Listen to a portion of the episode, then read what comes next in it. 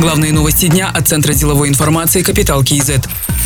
В Казахстане начинает работать Сункар. Это система мгновенных платежей по номеру мобильного телефона. Также можно переводить деньги по Казахстану между клиентами разных банков, участников системы. Для этого надо привязать номер мобильного телефона к платежной карточке, текущему счету или электронному кошельку. К системе уже подключены Банк Центр Кредит, Алтынбанк, Евразийский банк. Порядка 10 фининститутов подключатся в этом году. Тарифную политику каждый банк определяет сам.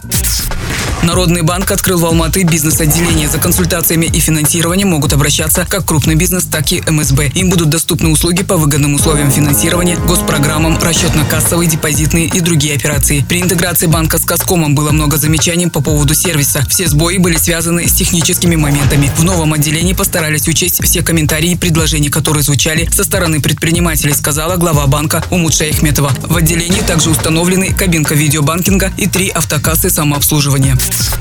Астана Групп строит в Алматы автозавод стоимостью 25 миллиардов тенге. Помимо собственных будут также привлечены заемные средства. На первом этапе мощность предприятия составит 30 тысяч легковых автомобилей в год, а на втором будет увеличена до 45 тысяч. Открытие завода позволит создать 700 новых рабочих мест. Об этом глава компании Нурлан Смагулов сказал во время встречи с Нурсултаном Назарбаевым.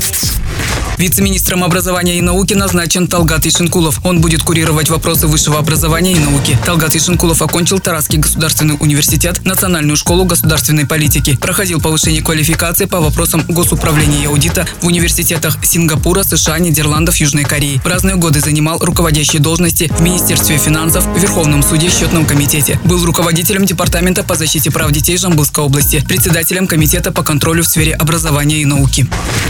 Руководителем управления городской мобильности Алматы стал Сагандык Телебаев. Ранее он был заместителем руководителя управления пассажирского транспорта и автомобильных дорог. Аким мегаполиса Бауржан Байбек поставил несколько задач перед управлением городской мобильности. Это развитие дорожно-транспортной инфраструктуры, повышение уровня безопасности на дорогах, создание умной транспортной системы. Также будет уделено внимание развитию каршеринга, служб такси, системы парковочного пространства, велосипедной и пешеходной мобильности.